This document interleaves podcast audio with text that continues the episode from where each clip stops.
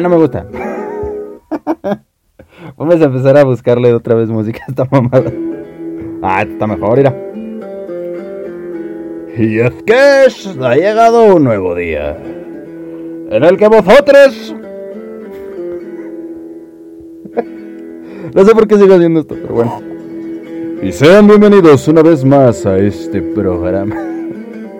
y sean bienvenidos una vez más a este programa pedorro. En el eh, como todos los martes y jueves, le traeremos a ustedes la historia más aterradora. A ti. Más macabro y mi, mi, mi, mi, ma. A ti bien locota. ¿Sí o no? Ah, ya.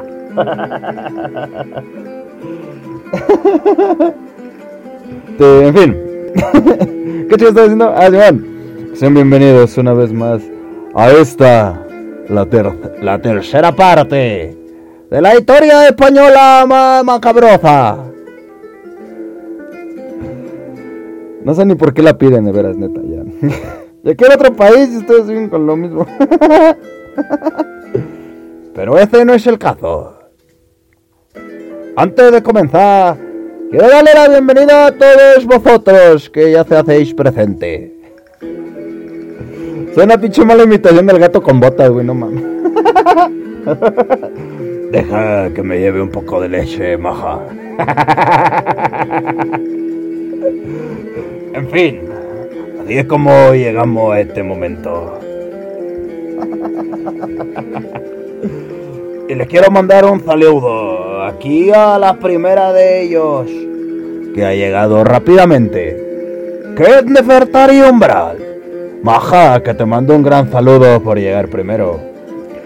Según nosotros, alguien también que es tope guay.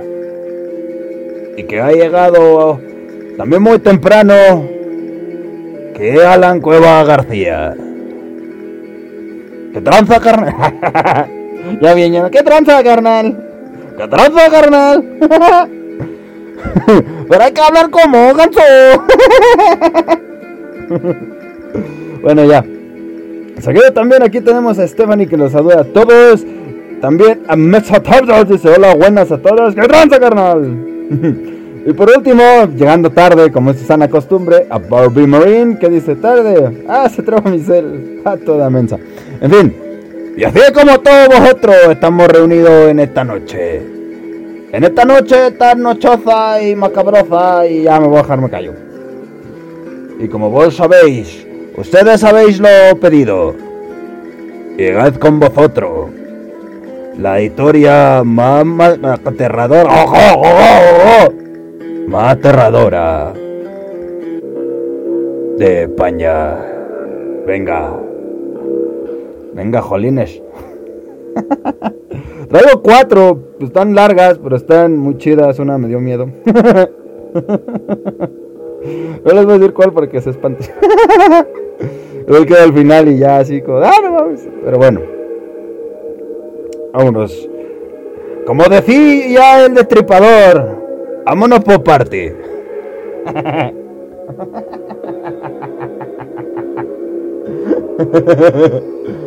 Eh, en fin, ¿qué estás haciendo? Ah, Simón, es que dejen que cargue mi página,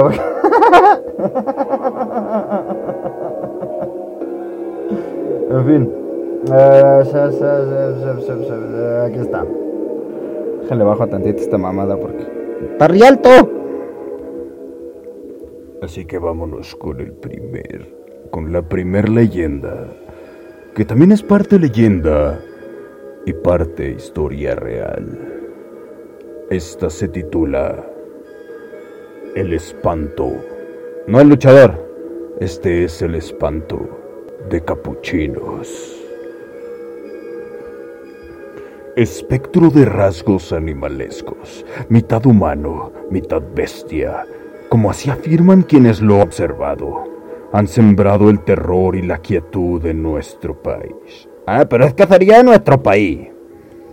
Reinvestigar un extraño suceso ha sucedido en el popular barrio de la ciudad de Málaga hace más de tres décadas. La prensa lo etiquetó bajo el nombre El espanto de capuchinos. Ay, ya me espanté. Porque es un espanto y te espanto. No, bueno.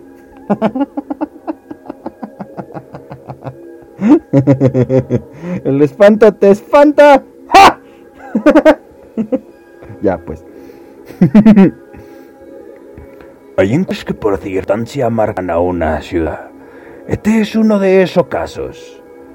La barriada malagueña de los capuchinos vivió varias semanas entre la incertidumbre y el terror, cuando algo que no era de este mundo apareció en el domicilio de Trinidad Gómez Sánchez.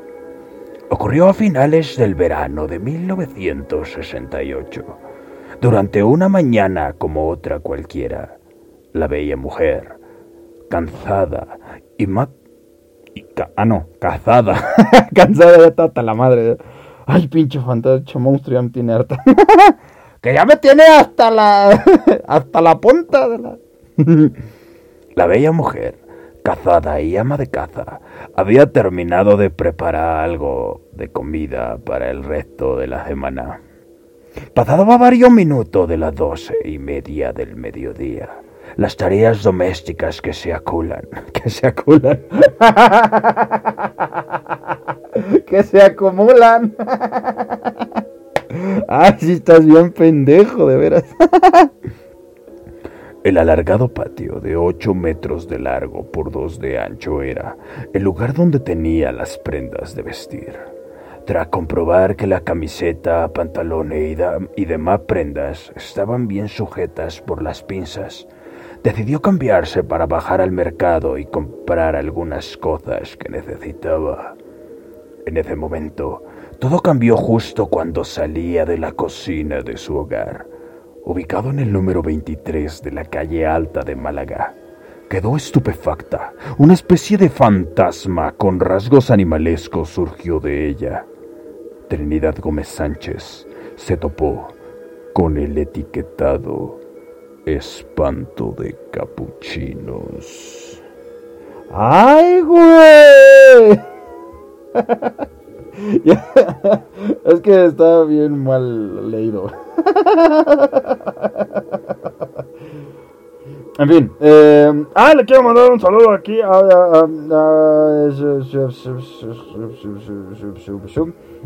un saludo aquí a, a A ver, dice, a ver hasta dónde llego esta vez. ¡Sí!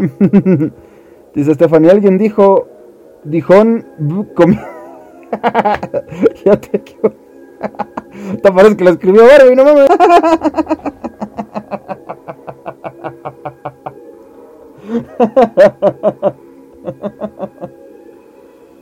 En fin, este, entonces ¿dónde vamos?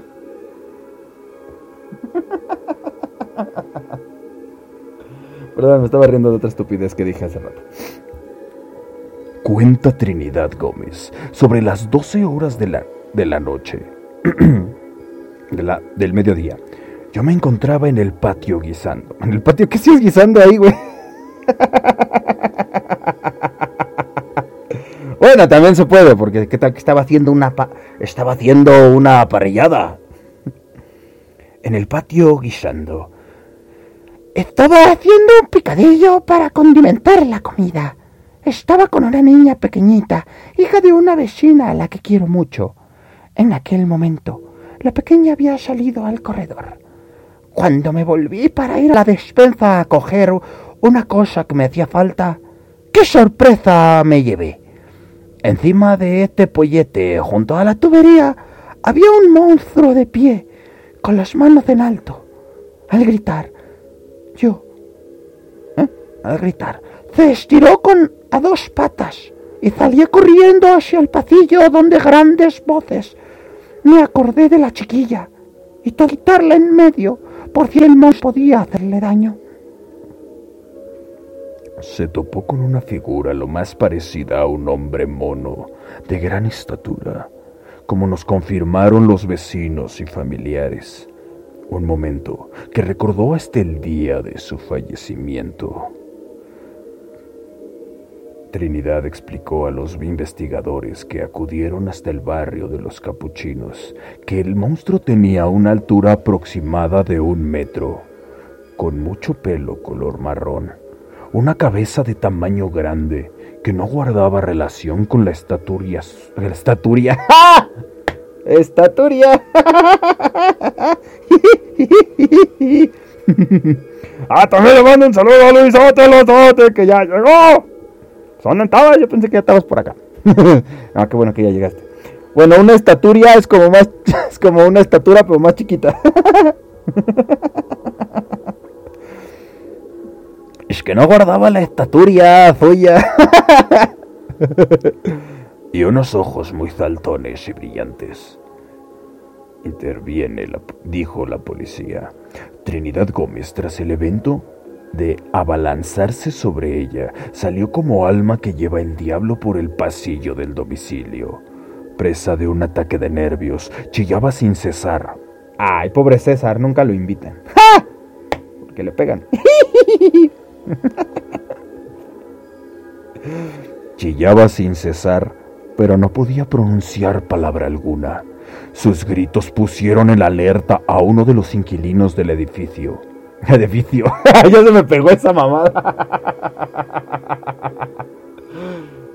dice, Bere, por, burlarte de los errores de los demás. no, y por los propios, ya ves, la estaturia y José. no, Pacillo, ya se me quedó, ya se me quedó hablar así. Les dije que esto iba a pasar, chingada madre, no me creen. Entonces pusieron en alerta a uno de los inquilinos inquilinos, me lleva la chingada, no más, del edificio. José Santana, Córdoba, guardia urbano, acudió a socorrer a su vecina. Al asomarse por unos muros más de siete metros de altura, pudo ver al intruso. Se desplazaba velozmente entre las casas colindantes, deambulando de tejado en tejado como si flotara, moviéndose con una rapidez fuera de lo normal. José Santana no dudó ni un instante y trepó las tejas para intentar dar caza al espanto. El agente se encargó a la se encaramó a la tapia que daba acceso al patio. No sé qué sea una tapia, supongo que la parte de arriba. Y agudizó los sentidos. Ah, y posteriormente Ah, no, sí, ahí me quedé. y agudizó los sentidos hasta contemplar aquel ser de otro mundo. Ya vio al, ya vio al bicho por el tejado. sí me he dado cuenta que en, España dicen mucho, es que ese bichajo. o ese bicho que te ha traído eh, va a dejar pelo por todo mi, mi departamento. ya vio al bicho por el tejado. el agente local durante nuestras conversaciones. ¡Ah! Durante su persecución en casa. Dijo, era muy raro. ¿Qué pedo? Instantes después fue desvaneció, se desvaneció, como si se hubiera esfumado en el aire. Qué bueno que no dije esfumadio. fue algo inexplicable. La policía acudió a la petición de auxilio una vez a la petición de auxilio. Una vez allí, los funcionarios del... Estoy muy cabrón el día de hoy, güey, no mames. La policía acudió a la petición de auxilio. Una vez allí, los funcionarios de la ley escucharon atónitos el relato de la mujer. El testimonio de Trinidad Gómez, que fue ratificado por el agente José Santana. fue la base del correspondiente informe oficial que se redactó. De todo esto, recordaba José Santana. Se hizo un informe que me quedé en la comisaría de policía. Yo estuve allí para ratificar mi testimonio ante los superiores. Dice aquí me falta. Ay, ya dejo de hablar así, no mames. Se me va a quedar pegado este pinche que comando el Hugo Sánchez. Y es que joder, tío, que así no había tirado así nunca una chilena. A tu madre habla bien, mamón. Dice, me que la ver. Dice, pinche ángel, dice. La topia es una pared como de barro, con las, como las casas de pueblito. Ok. Es como teja, ¿no? Más o menos. Bueno, quiero pensar, como lo describes. Mientras los ánimos se iban calmando entre los las 14 familias que formaban la comunidad de vecinos donde se había desarrollado todo, varias mujeres avisaron a las autoridades del estado de crisis emocional que presentaba Trinidad y no dudaron en trasladarla a un centro sanitario. O sea, ya les dicen sanitarios, aquí sería como de... Sí, sanitario, ¿no? Los pocos inquilinos que aún quedan en la barriada, como Dolores Salazar, una de las pocas personas que vivió aquellos días, todavía recuerdan aquellos incidentes. La tuvieron que llevar a los... Es que la tuvieron que llevar al hospital. Rememoraba Dolores... Ah, rememoraba Dolores Salazar. Estaba fuera en sí, con los ojos desorientados, muy pálida. Antes de caer, en una especie de trance. No dejaba de gritar y gritar. Estaba aterrorizada. Fue horrible, fue horrible.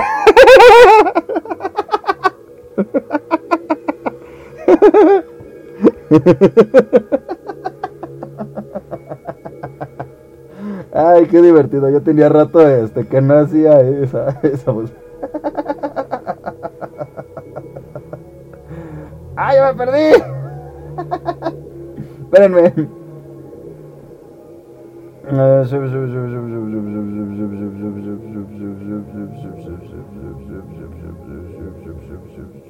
Está. No sería sanidad, sanitario. Ajá, suena baño, exacto, veré. Sí, a sanidad. Creo que aquí está mal escrito. Creo que aquí está mal escrito. A menos que le hayan llevado un baño para echarle agua en la cara. sí, eso, sanidad. Sí, sí es que aquí, aquí pusieron sanita, a ver. Ya me perdí.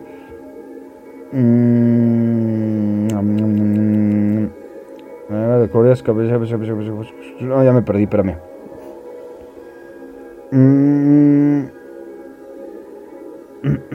Ay, perdí. Bueno, pero sí.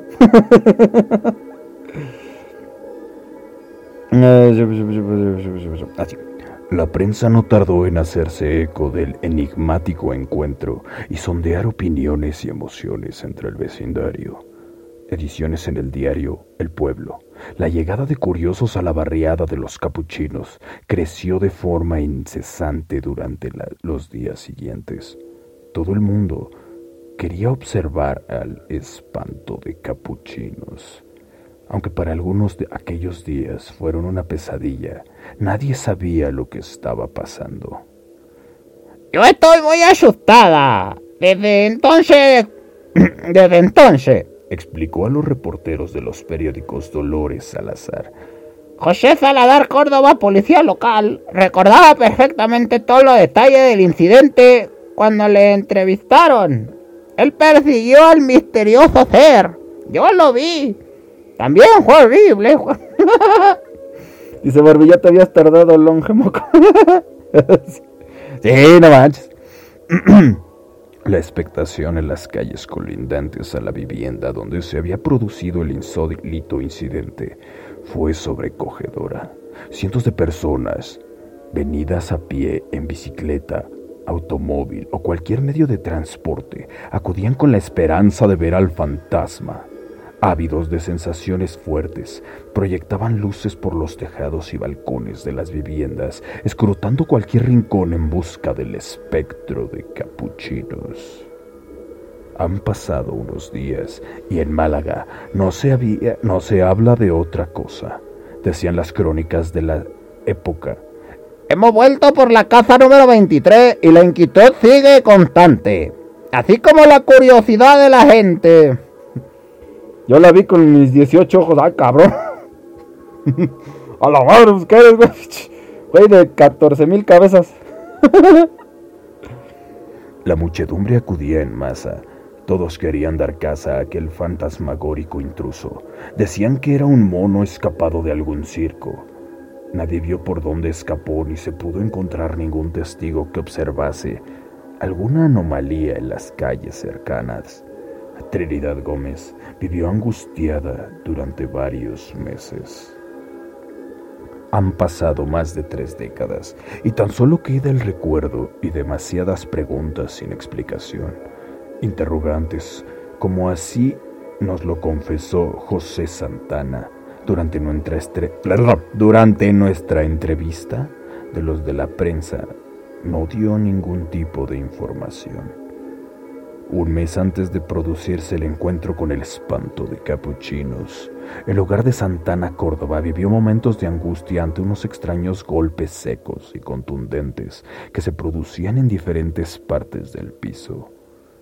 Recuerdo algo de lo que no hablo a la prensa, narraba José Santana Córdoba.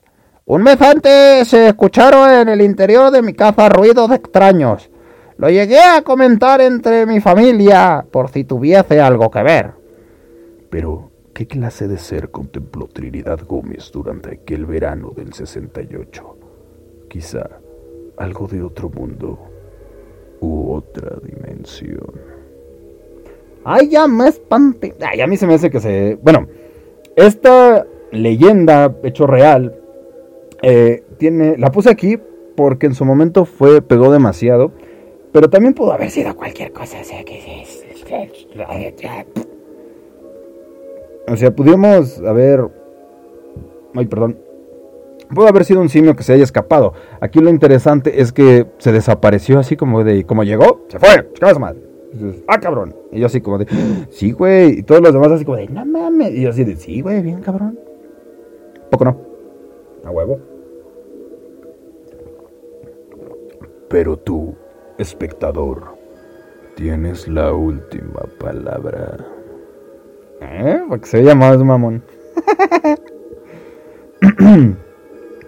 Ahora continuaré con, eh. Ahora continuará. Ah, continuaréis con el caso de Maxi Iglesias. 2 de la madrugada del 21 de marzo de 1974. Maxi Iglesias acaba de dejar a su novia en, pie, en Pinedas y regresa a Lagunilla.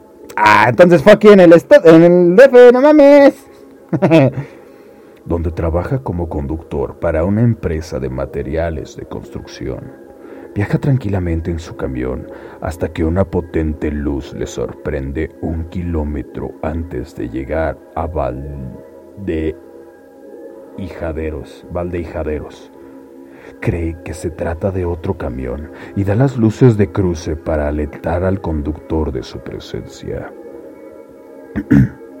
Lejos de apartarse, un foco le deslumbra. En ese momento, las luces de su camión se apagan y el motor se detiene. Sin bajarse del vehículo, el joven observa a un extraño artefacto que poco después describiría como un plateado puesto encima de otro grande y redondeado. Asustado y completamente desconcertado, Maxim levanta la... Ay, güey, se me fue chueca la saliva. ya. No, había visto este comentario de Stephanie que dice, alguien dijo, ah, no, sí lo leí. ¿Cuál? Ah. Y yo te, no, sí leí todos. Ah, no sé qué. Ya. Maxi levanta la vista y ve una segunda nave a unos 20 metros de altura. Sin tiempo para asimilar lo que está viendo, del primer artefacto ve bajar dos seres altos como dos metros con brazo y pierna. Segundo después, entran de nuevo a la nave, que poco a poco se va elevando. Sobrepestado, sobrepasado por la situación, Maxi oculta lo que acaba de ver y solo, se y solo lo cuenta a su novia al día siguiente. Esa segunda noche, de nuevo de regreso a Lagunilla, y en el mismo lugar vuelve a presenciar un segundo avistamiento.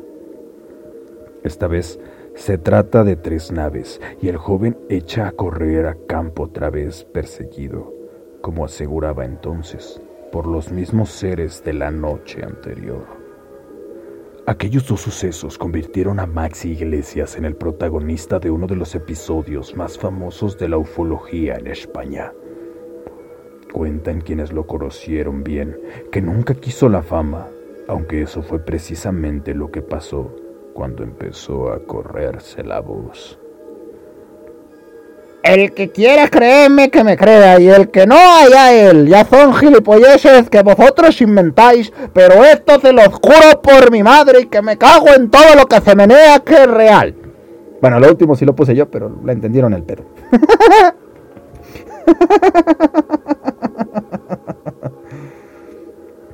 Aquella experiencia dio paso a una investigación de la Guardia Civil, que se desplazó hasta la carretera de Orcajo, donde descubrieron un agujero.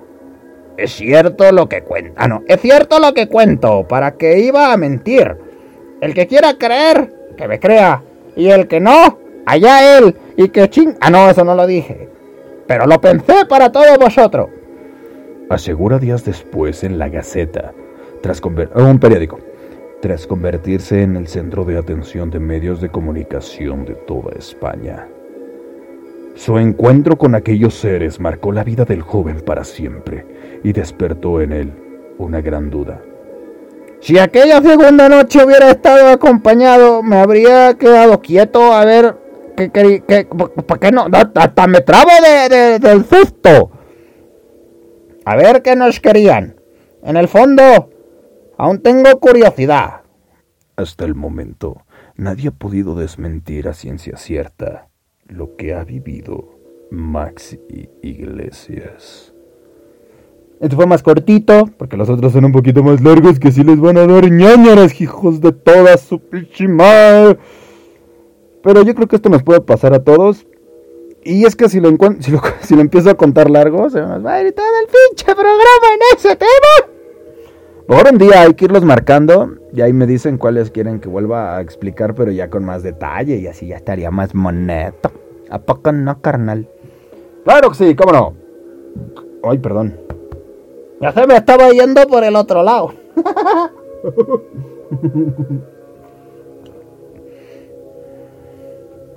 ah, perdón, tenía que tomar agua. En fin. Ahora vamos, ahora vamos con el ser de Vegas de Coria. Vegas de Coria es un alquiler urdana. Es un ¿qué es un? Ah, alquería.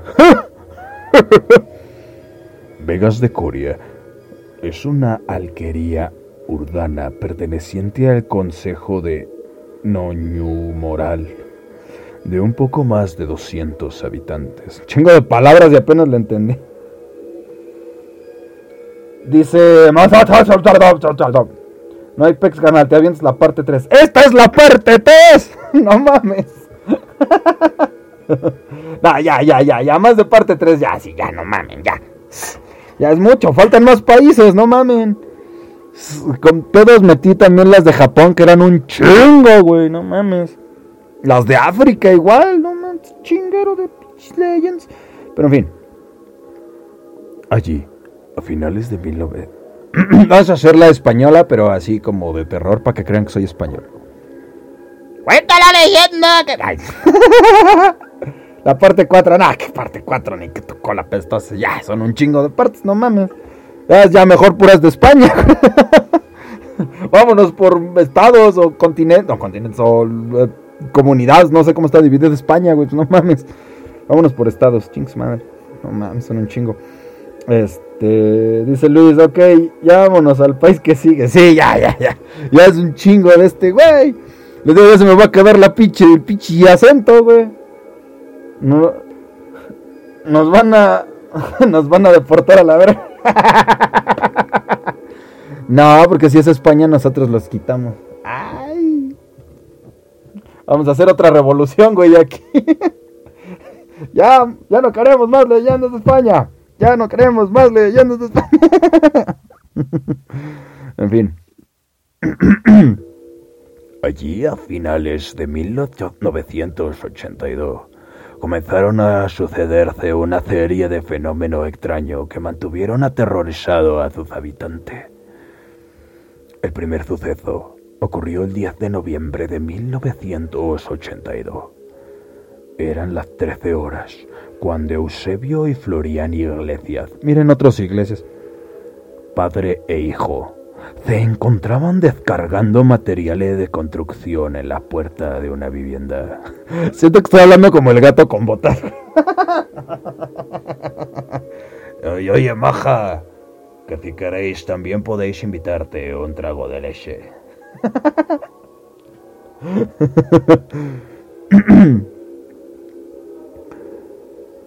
Situada junto a la carretera que conduce a Rolobos, de repente, un sonido llamó poderosamente su atención.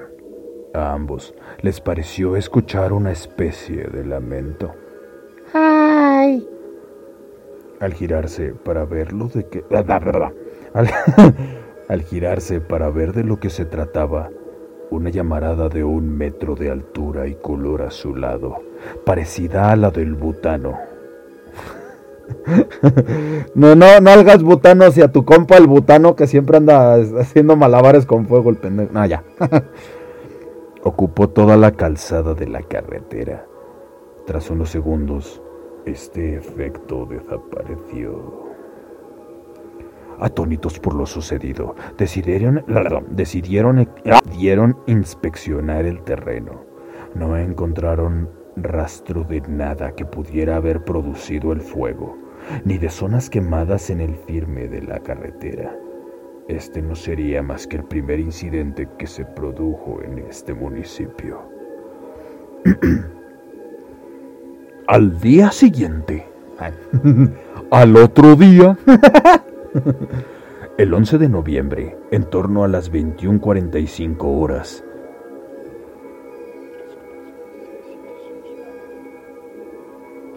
Ya me perdí. ¿Cuántos son las 21? ah, las 9. Corto para las 10. Sí, cuento con los dedos. Este... ¿Cuáles son las 21? Bueno, les, les, doy un consejo para los que todavía no se saben bien los horarios. Si ven así como de 21, 14, 13, a ese número nada más súmenle 2. Súmenle 12, perdón. Y ya tienen la hora. siendo ya de noche. Nicolás Sánchez Sánchez. Sus papás son primos. o hermanos.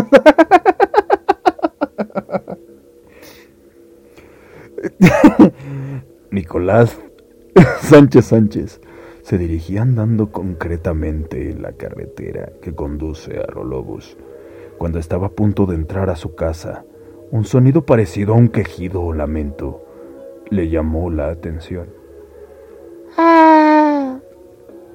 Al girarse, un, ve un pequeño bulto oscuro de unos 30 centímetros en mitad de la carretera.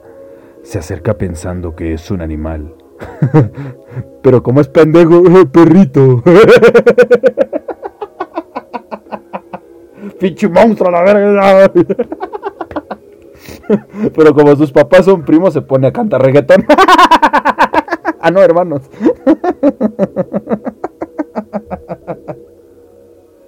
ah, pobrecito. en fin. ¿Tan chicas me quedé? Ah, Sí, se pone a cantar reggaetón porque sus, sus papás son hermanos. Se acerca pensando que es un animal, pero de repente el bulto comienza a crecer, convirtiéndose en una silueta que se recortaba en la claridad de la noche. ¡Ay, es mi pene! Era un humanoide de más de dos metros. Antes no es mi pene. Hablaba así. bueno, entonces no me espanto. Con la cabeza redonda, alto y robusto, vestía una túnica negra con un velo que caía por debajo de la rodilla, mangas anchas y una capa. ¿Será Darth Vader o qué chingados?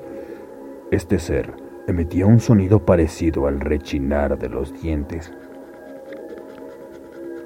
¡Au! De repente, este extraño visitante comienza a acercarse a Nicolás, y quien tomando dos piedras del suelo y se las lanza. El humanoide inmediatamente se gira como lo haría un robot y se aleja flotando o deslizándose por el suelo. Un resplandor a lo lejos hizo que desapareciera la silueta. Verde, güey. Ya me estoy espantando tú. El 13 de noviembre de 1982, una vez más, Eusebio Iglesias y la carretera que conduce a Lobos se convierten en los pistas de la historia. Ah, ya le gustó este pendejo. Era en torno a las 21.30 horas. Ya de noche, volvía Eusebio hacia Vagas de Coria, con su mula cargada de sacos. Siento que aquí me alburearon, pero bueno. Justo cuando estaba llegando al pueblo, uno de los sacos que llevaba comenzó a desestabilizarse, por lo que se detuvo para recolocarlo. Un escalofrío recorrió su cuerpo. Al sentir una extraña presencia atrás de él, y más aún, con una voz ronca, exclamó, ¿Es que no me conoces? ¡Ah! Era su burro que se lo iba a coger.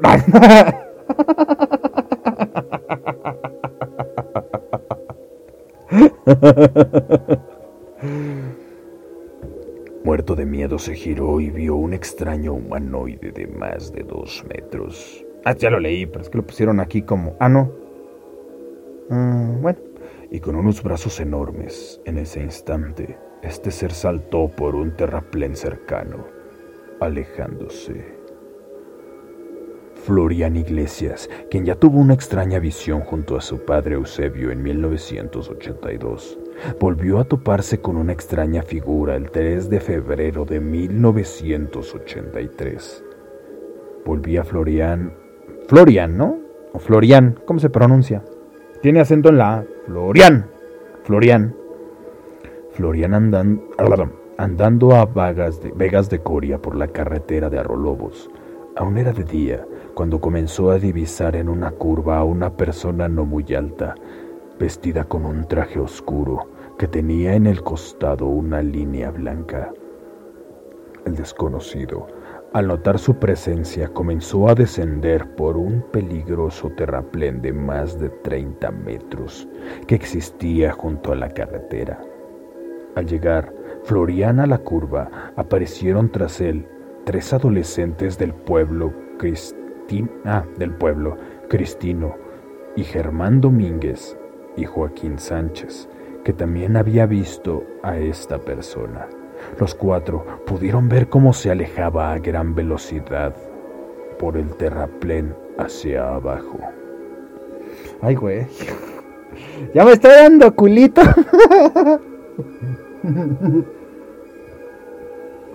bueno, pero si nos lo ponemos a pensar es como si viera yo a Luis vestido de negro.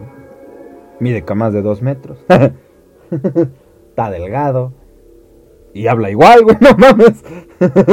si Luis te dice, es que no me conoces. Si me cago, güey, pues, me espanto. Salgo hecho la madre. no es cierto, Luis. Te quiero mucho. Pero sí das miedo. Los tres adolescentes al atardecer del día siguieron del día siguiente volvieron al mismo lugar, animados seguramente por la visión del día anterior. Esta vez se encontraron a unos 30 metros frente a frente con un extraño ser muy alto y delgado, que al verlos se arrojó de nuevo por el terraplén. Asustados, regresaron de inmediato al pueblo. ¡A verdad, culos! ah, querían ir a investigar, ¿no? Ches jotos. El 6 de febrero de 1983, varios vecinos del pueblo junto al investigador extremeño Félix Barroso patrullaban la zona en busca de las apariciones que, días atrás, estaban atemorizando a los habitantes del pueblo. De repente, vieron en el cielo dos plataformas triangulares de gran tamaño, con tres potentes focos, cada una y un halo alrededor que las iluminaba levemente. Esos extraños ovnis desprendían una potente luz que iluminaban los montes próximos a la carretera de Arrolobos. Dice Luis, ya sé.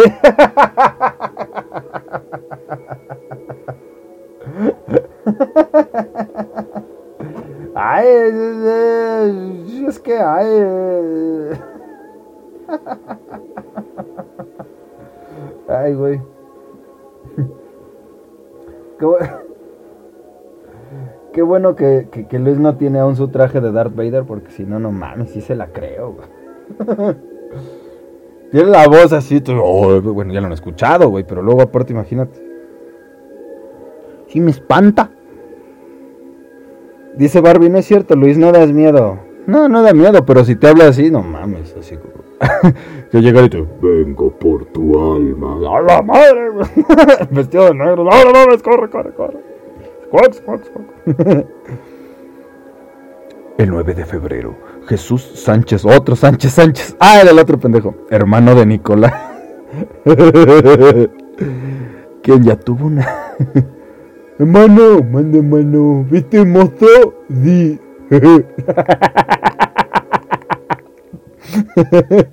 ya, no sean culeros. eh. Ese chiste es de Barbie. Me lo acabo de poner aquí.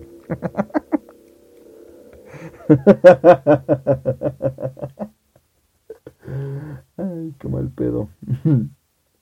Ya me perdí por andar de pendejo. Por andar de...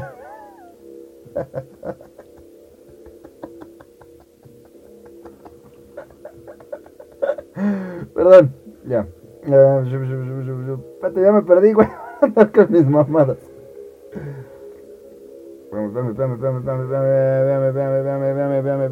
Perdón, ya. Luis mandó el, un de un gatito. Quien ya tuvo una experiencia paranormal el 11 de noviembre del 82, se dirigía hacia su casa estaba a un punto de entrar cuando se topó con un extraño ser vestido con una sotana blanca. Este humanoide al verle se acercó hacia él, pero Jesús, muerto de miedo, se metió en casa rápidamente. Pero como sus papás son hermanos, no abrió. No abrió el picaporte, se puso un putazo.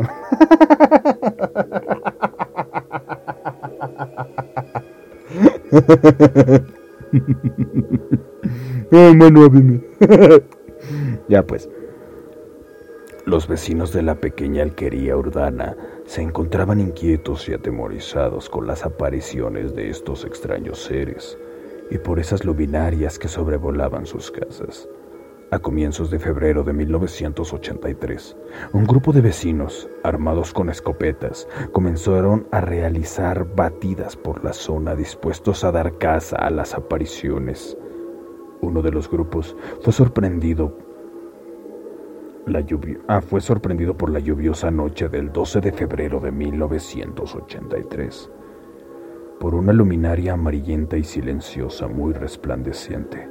Durante el tiempo que la vieron en el cielo aumentó y disminuyó de tamaño y se estuvo desplazando por el río Urdano. Además, durante horas se mantuvo inmóvil sobre el pueblo hasta que desapareció. Y esa fue la última vez que en esta pequeña comunidad se vieron este tipo de seres. ¡Ah, hijo! El que sigue, sí da miedo. Está cabrón. Así que si tienen un osito de peluche, Agárrenlo porque se les van a caer hasta los calzones. Oye, a mí me dio miedo, imagínate, güey. Y eso que estaba pensando pura pendejada. El último caso de hoy se llama el caso Vallecas, el caso real en el que se inspiró la película Verónica. Uy. El director Paco Plaza acaba de presentar Verónica, una película de terror que toma como punto de partida en un caso real que ocurrió en Madrid durante la década de los 90 y que la bautizó y que la policía bautizó como el expediente Vallecas. Puede parecer material de cuarto milenio, Es un programa como la mano... No, no es como la mano peluda, es como extra normal, pero serio y chingón. pero lo cierto es que está considerado el único expediente policial que habla de cosas inexplicables. Así que ahí les va, agárrense, hijos de su qué barbaridad. La misteriosa historia de Cele... Así para que yo no se sienta el miedo, voy a hacer esa voz, güey. Ahí les va. La misteriosa historia del célebre expediente Vallecas comienza con una llamada. En la madrugada del 27 de noviembre de 1992, una familia llama a la Policía Nacional alegando que los crucifijos de, que los crucifijos de la casa se movían sin control y que una enorme figura les vigilaba desde el pasillo. Cuando los agentes se personaron en el piso, en el número 8 de la calle Luis Marín de Madrid. Mira, van a ser tus parientes, Marvin. Se apellidan, bueno, se llama Marín. bueno, la calle. Muy cerca del metro Alto del Arenal, el padre de Estefanía esperaba en la calle en medio de una noche helada. El, inspector jefe José Pedro Negri y otros tres policías entran a la casa y confirmarán, en parte, una situación extraña y misteriosa que dejaría registrado en el célebre expediente. En realidad, ese sería solamente uno de los problemas iniciales de la familia Gutiérrez. Los sucesos paranormales supuestamente siguieron posteriormente y ya fueron pasto de programas de parapsicología de la época, con especímenes como Tristan Breaker, llevando el timón de todo el sustrato de temor a lo desconocido. Pero lo cierto es que el caso, por una cuestión u otra, era considerado plausible e incluso llegó a aparecer en los telediarios nacionales.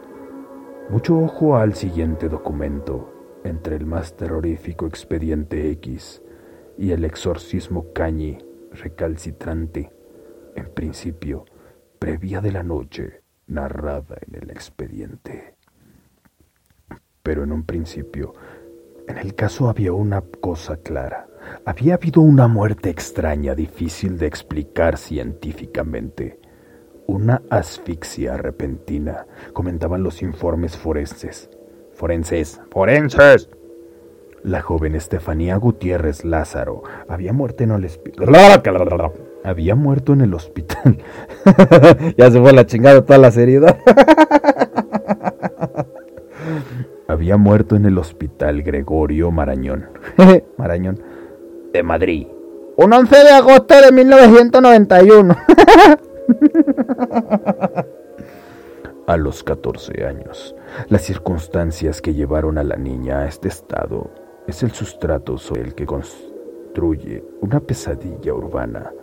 Todo empieza al inicio de, la década, cuando Estefanía comienza a interesarse por el mundo del ocultismo.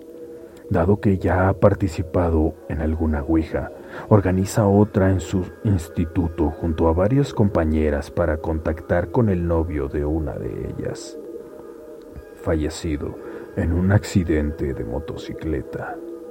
Los problemas comienzan cuando una de las profesoras las descubre y destruye el tablero contra el suelo. Según sus amigas, en aquel momento un extraño humo se introdujo por la nariz de Estefanía. Y a partir de entonces la joven comenzó a manifestar extraños síntomas psicológicos a los que los médicos no encontraban explicación alguna. Convulsiones y alucinaciones inexplicables, voces que la amedrentaban y sombras que la acompañaban. ¡Ay, ya me dio susto! Espero que espantado a uno. estado a la madre de... ¡Ay, con sus bichos! que ya me asusté, perdón. Dice más... Dice, pinches morras con sus güey. Sí, güey, siempre son las, este. Siempre son los pinches escuincles con sus pinches hijas ahí. Ay, yo no le estoy moviendo, yo tampoco. Pendejas. No, ¿por qué pasa lo que pasa, babosas? ¿Qué no ven suficientes películas de mello? ¡No mamen! Eso sí me espanta bien, pinches locos, bien cabrón.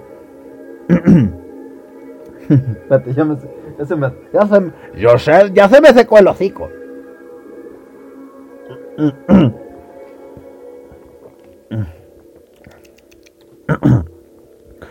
Nadie alcanza a dar un diagnóstico acertado sobre qué ocurre para creyente. Ah, no mames, dice Luis, pinche mala fama de la Ouija. Güey, Cría fama y échate a dormir. no más. Mala fama, yo creo que ya no es mala fama. Nadie alcanza a dar un diagnóstico acertado sobre lo que ocurre. Para creyentes, la chica de Vallecas ha sido poseída por el mal. Su familia de seis hermanos y educación católica, con gusto por la superstición previa, la niña jugando con el tablero, también pudo venir de alguna parte. Fueron alimentando la historia, convencidos de que el abuelo de la familia se quería vengar de su hija, con la que no habría acabado bien en vida. El clima paranormal, sin embargo, no cesa con la muerte de la joven y los numerosos episodios que aterrorizan, literalmente, a su familia y siguen hasta una madrugada en la que llegan a avisar a las autoridades.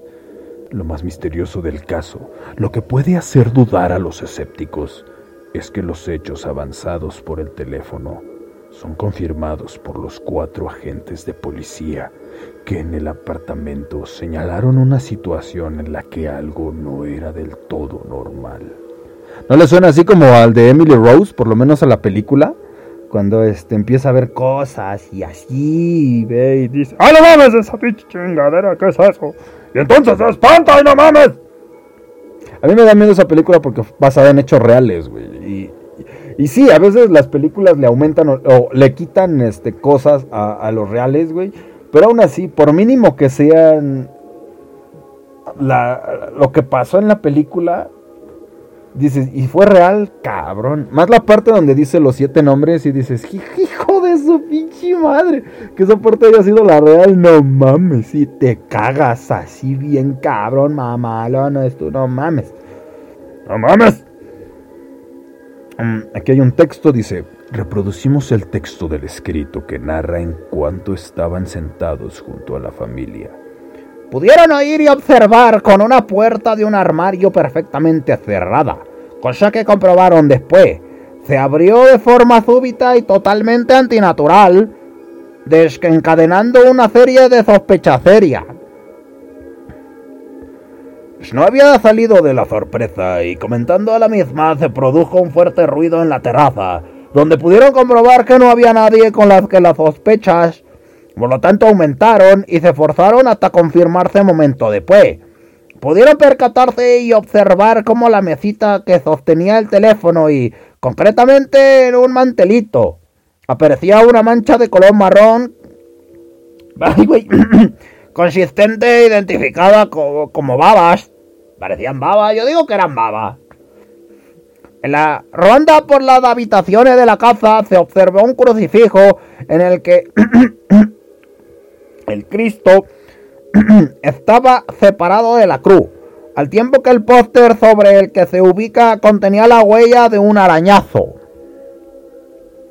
Dadas las pruebas y testigos disponibles, el caso alcanza, por su contexto, una dimensión más allá del propio morbo televisivo que ha ido generando a lo largo de los años con estudios como de Iker Jiménez.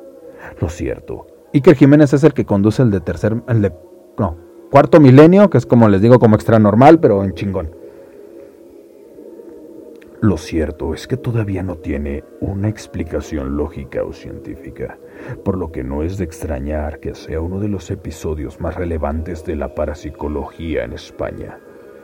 Más allá de creer o no creer en el tema, este es lo que se sabe de él y queda para cada uno de su interpretación.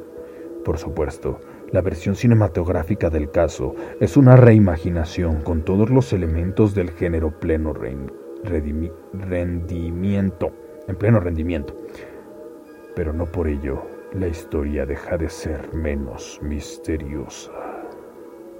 ¡Ay, poto! ¡Ay, este sí me dio culo! Ya no le investigué más. Bueno, también había una, una parte que sí alcancé a leer, que ya no la metí.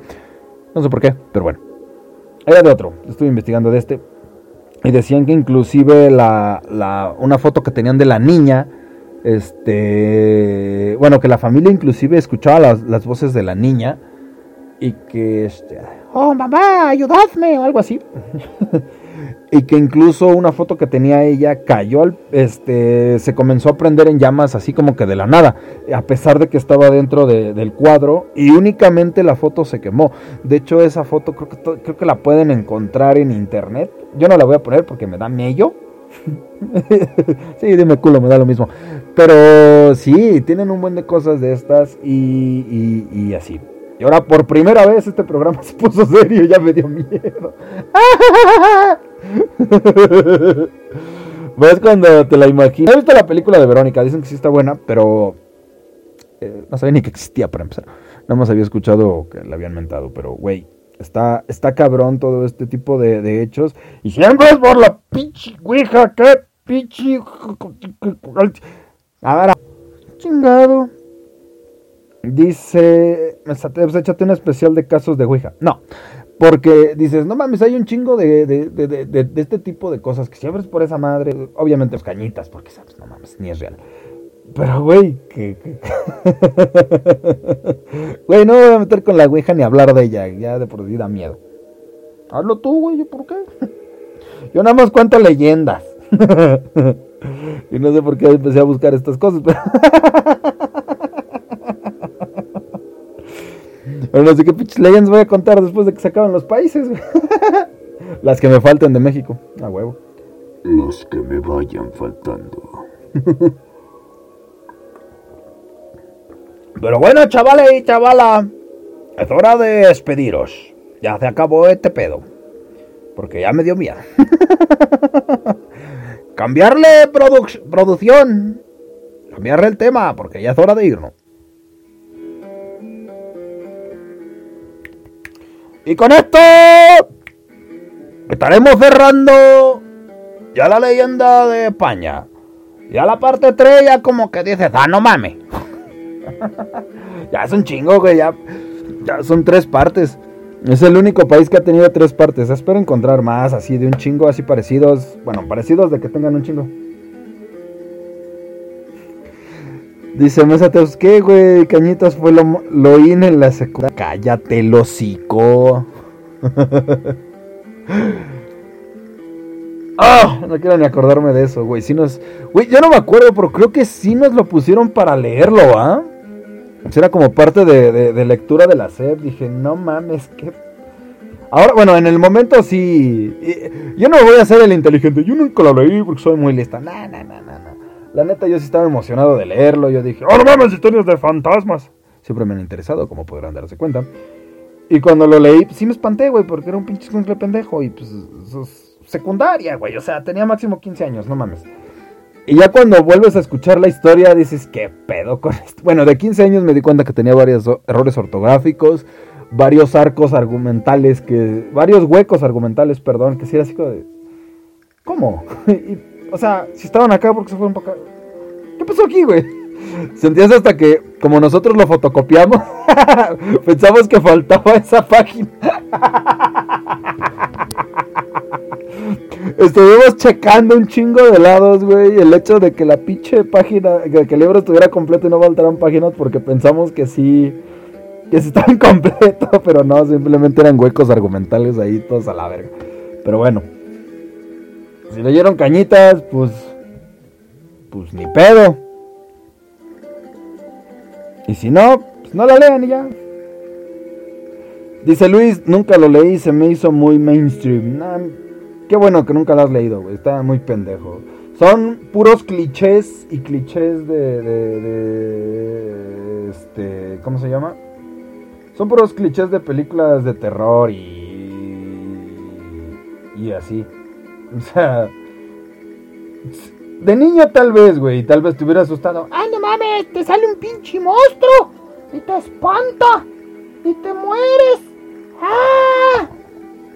Pero ya de grande es como, no mames, es a tu madre. Dice este, la pinche maestra de español con sus lecturas pedorras. Sí, no mames. Ya cuando entré a la prepa, la maestra que nos daba literatura, no manches, maestraza, me recomendó los, libros más chidos que he leído. Eh, son como dos, Dice Barbie, yo sí Tú sí lo leíste, no más. Supongo que la, un 80% de los mexicanos lo leyó. No mames, qué horror, pero bueno. De grande, insisto, de niño tal vez te espante. Y, pero vas a detectar muchas faltas de ortografía, muchos huecos argumentales, muchos errores de tiempo y espacio. Luego se brincaba, güey. Me acuerdo que yo estaba. Acaba de pasar así como que. Ah, sí, nos asustaron. Corte A, así como de luego, luego. Y luego estábamos cenando. Es que, ¿Qué pedo, güey? ¿De dónde llegó ese pedo? Mm. Dice Luis, mejor leí Pedro Páramo. Hace poco escuché la crítica en leyendas. en leyendas legendarias está muy chingón. Si no lo, si no, no han leído el libro de Cañitas, mejor vean el podcast de leyendas legendarias.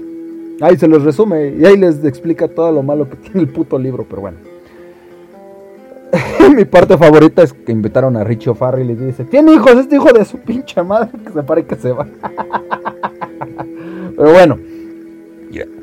En eso no estábamos, mi querido educando. Si no, que es hora de despediros. Es hora de despediros a cada uno de vosotros que estuvo esta noche. Y en primer lugar me despido aquí de Luizote Lozote. Que podrán escucharlo muy nuevamente muy pronto.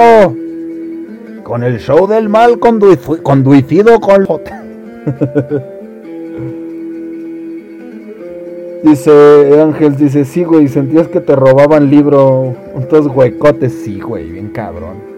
Y hablando de este mismo chaval, me despido aquí de Mezatev. Gracias por volver, volveros a escuchar, hermano. Así como también yo despedirme de Endo Ayane y Ajá. Gracias, Maja, por habernos acompañado. Vos valedme. Creo que ya se ha ido, pero aún así muchas gracias.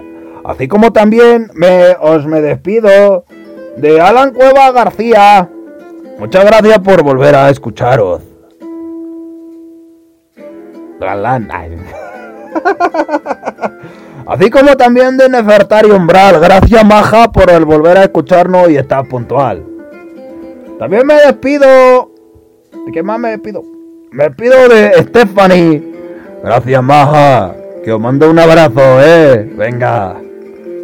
Y por último, pero no menos importante, me pido de Babi Marín. Gracias, Maja. Vosotros tope guay. Qué pedo conmigo. pero bueno, ya con esto finalizamos. Por último, la de este, ¿cómo se llama? Ya, leyendas de España. ¿Quieren saber cuál es? ¿Qué país sigue? Pues no les voy a decir, porque no sé. Creo que sigue Francia. Y ahora sí me va a quedar la gente. A ver qué leyendas tiene Francia. ¿Ves? Ya se me está quedando la no mames. a ver, una vez más. Pues a... chinga, no. Baguette.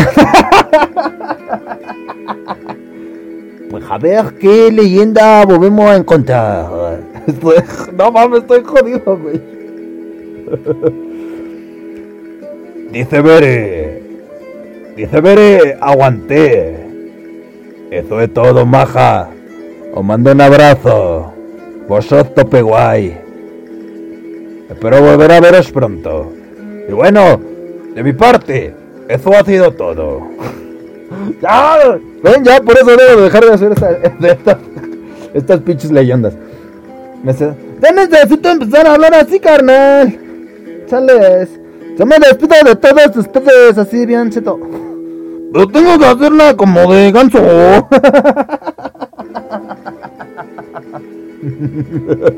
Bien, una vez más, muchas veces, muchas veces.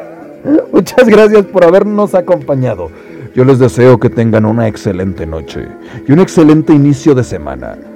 Besitos en el boyocoyo y I love you su chiquihuite.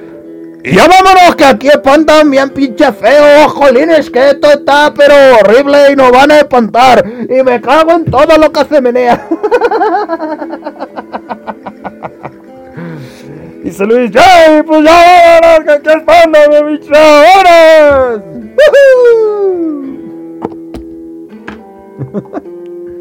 Joder.